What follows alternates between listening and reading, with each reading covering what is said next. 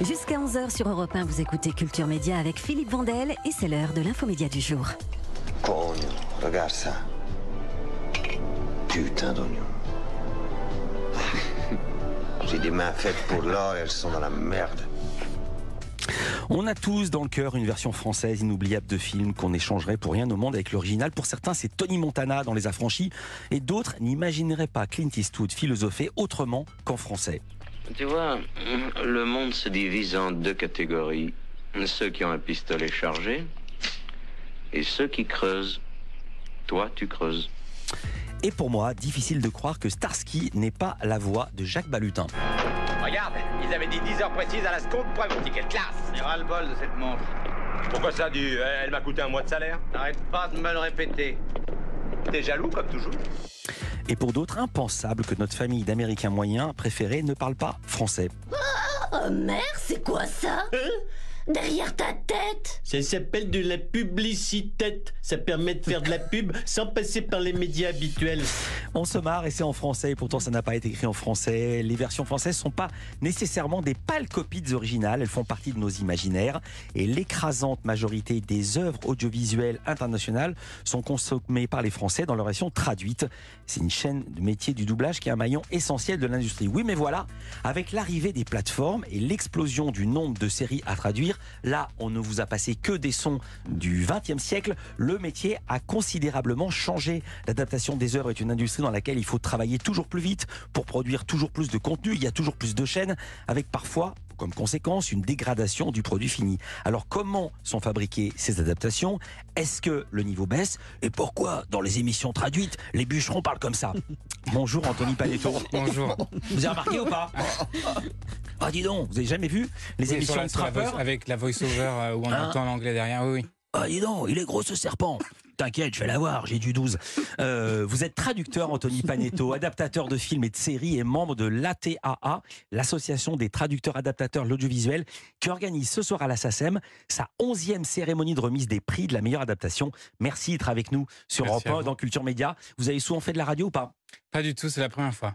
On est ravis que ce soit ici chez nous. C'est votre premier agneau, Olivier Metkemoun C'est ma première traduction de bûcheron en direct. Et ça, j'avais jamais vu. Bonjour Philippe. Vous êtes spécialiste de cinéma. Euh, votre film international que vous préférez en français qu'en anglais, il y en a un? Euh, c'était surtout les séries. Moi, c'était Oui. comme vous, Starsky Hutch. Oui. Euh, un jour, j'ai regardé Starsky Hutch en, en VO parce qu'on n'avait pas Ouais. enfant. Et je me suis, j'étais déçu que, effectivement, les acteurs aient pas, euh, notamment la voix de Jacques Balutin. J'étais déçu, mais en Mm. anglais, je comprenais pas pourquoi. Euh, vous remettez les prix Anthony Panetto ce soir dans deux catégories meilleur sous-titrage et meilleur doublage. Traduire un film pour les sous-titres et pour une version française, c'est pas le même métier, c'est pas les mêmes personnes. Pas du tout. C'est en fait euh, pour le sous-titrage, on a des contraintes différentes. Euh, on doit se avoir un esprit de synthèse, en fait, de Mhm. concision.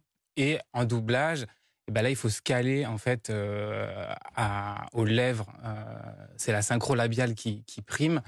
Donc les, la façon de traduire n'est pas du tout la même puisque les contraintes sont différentes. Donc c'est c'est pas les mêmes auteurs qui vont travailler dessus. Quand j'étais petit, j'ai compris ça. Je me demandais pourquoi dans les séries américaines, les gens disaient toujours très bien. Alors que personne dit très bien. Parce que ça, ça allait très bien pour dire alright. Voilà. Et ça faisait les deux syllabes. Et en français, personne dit très bien. On dit oui et on dit da- euh, voilà. Alors voilà, après, le, le- nous, le, le- le but de l'adaptation, c'est d'être le plus naturel possible. Donc effectivement, on a la contrainte de la synchro, mais il faut jamais oublier euh, le naturel de la langue et la fluidité de la langue. Donc en fait, on ne doit pas aller chercher la synchro, on doit rester quand même le plus naturel possible euh, en français. Combien de temps vous travaillez pour, pour dans tout le processus, dans toute la chaîne? Un film, une série, c'est souvent des années de travail. Il y a des fois un an, deux ans d'écriture. Il y a le tournage, il y a le montage. Je saute même la promotion.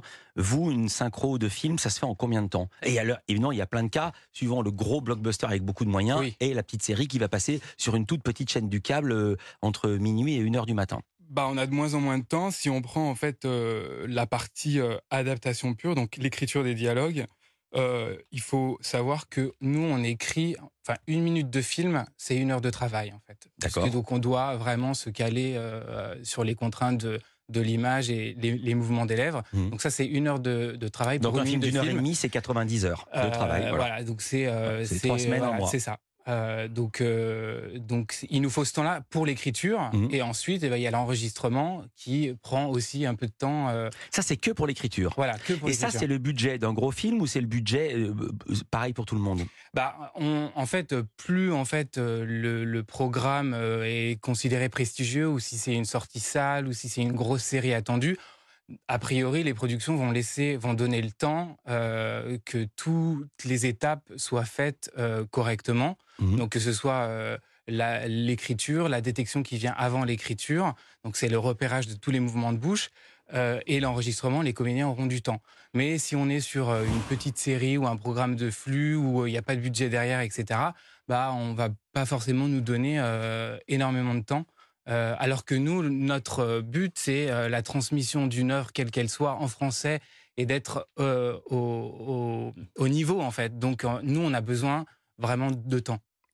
Il y a des castings euh, pour les voix. Alors, comme on fait des castings pour les comédiens, comment ça se passe pour les grosses productions? Alors, les, les, quand il y a des, des castings de voix, c'est le, donc le, le distributeur ou le client qui demande euh, donc à, à faire des castings de voix sur les rôles principaux Mhm. euh, pour le film ou pour la, pour la série. Donc, en fait, c'est des, des petits extraits euh, du, du film ou du premier épisode qui sont... euh, le directeur artistique va convoquer environ trois comédiens Mhm. euh, pour un rôle et donc ils vont passer un essai, ce qu'on appelle un essai euh, et ensuite ce sera choisi euh, le comédien la comédienne sera choisi par le le client le distributeur en accord avec le DA. Ça, c'est dans un monde idéal. Mais quand Jean-Luc Lemoine, par exemple, regarde des séries, c'est pas tout à fait doublé comme ça. Je vous passe juste un son comme ça pour vous mettre l'eau à la bouche. Tu es en train de me larguer simplement parce que le type est plus riche Non, aussi parce qu'il me paye des frites. Beaucoup de frites avec des steaks, tu comprends On en est là. Comment en est-on arrivé là Anthony Panetto, Olivier Benkemoun sont nos experts en voix. Défense de rire. Culture Média continue sur Europe 1. Vous écoutez Culture Média jusqu'à 11h sur Europe 1 avec Philippe Vandel et un invité qui participe à la magie du cinéma. Il y a Olivier Benkemoun qui participe à sa manière à la magie du cinéma et qui la célèbre surtout. Et puis Anthony Panetto, Merci. auteur de doublage. On parle de ça, c'est notre sujet ce matin. On parlait des grands doublages, des grands films, la manière dont c'est fait professionnellement. Mais la question que je me pose, c'est comment en est-on arrivé là? Tu ne veux donc pas manger un filet À la parmigiana? Encore. Oh, c'est vraiment la chose la plus jolie qu'on m'ait jamais dit. Et je demanderai qu'on te serve les frites dans une assiette à part.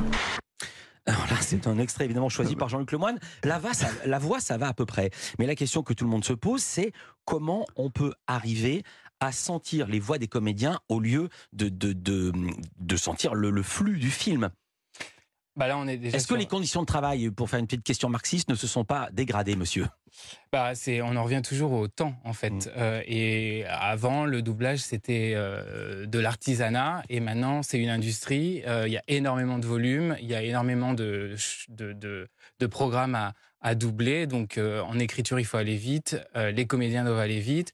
Donc, il y a, il y a, tout ça, ça joue, en fait, puisque le programme, à la base, ils ont pris le temps de le faire. Et nous, derrière, en fait, on nous donne un minimum de temps. Donc, le problème, il est là. Vous, vous travaillez que pour des grands, euh, des grands studios, des grands acteurs, des grandes entreprises. Vous faites aussi des choses plus modestes. Euh, bah je fais, moi je fais beaucoup de dessins animés Mhm. euh, où là on a, suivant les productions, on n'a pas forcément aussi non plus énormément de temps, mais après je, je travaille sur de la série, mais je fais pas de télénovela. Les- En fait, les télénovelas par exemple, Ouais. c'est les, les auteurs commencent par là parce que c'est très difficile, parce que c'est déjà mal écrit à la base.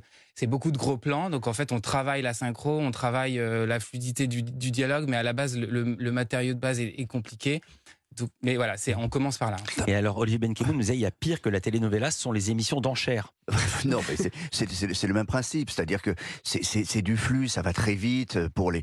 euh, c'est- C'est c'est même- c'est- c'est même pas écrit en, en- en réalité, parce qu'on a des acteurs qui surjouent, donc on a des doubleurs qui surjouent. La réalité, c'est que doubler, c'est un acte contre nature.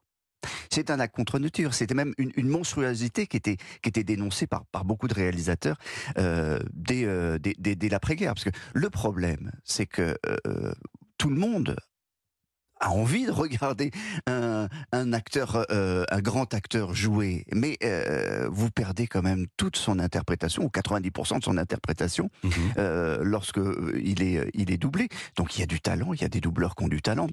Je parle pas pour les telenovelas, mais euh, ni pour ces, ces- ces émissions de flux, mais euh, vous perdez quand même la réalité de- du, du jeu, donc euh, c'est euh, c'est assez anormal. J'ai compris. Mais une fois qu'on a dit ça, il faut quand même régler le problème. Il y a plein de gens qui parlent pas anglais. Et encore, quand on a la chance que le film soit en anglais. Mais Voilà, pour regarder un film coréen, de toute façon, Ah. je connais personne dans ce studio qui parle coréen. Vous regardez des, des sous-titres. Pourquoi on a décidé euh, en France de, de, de, de- de doubler? Parce que c'est c'est pas arrivé. Il y a plein de pays où, où les films sont pas doublés, où on met pas une, une voix locale. Oui, ça arrivait par exemple, je me souviens très bien dans le cas du Portugal, parce qu'ils n'avaient pas la production suffisante pour payer des doubleurs. Et Non, donc ils mettaient des sous-titres parce Non, que c'était moins cher. en- mais quand France, on a le choix, en France, on les a gens protégé- préfèrent les sous-titres. Non, Non, vous n'êtes on- pas d'accord?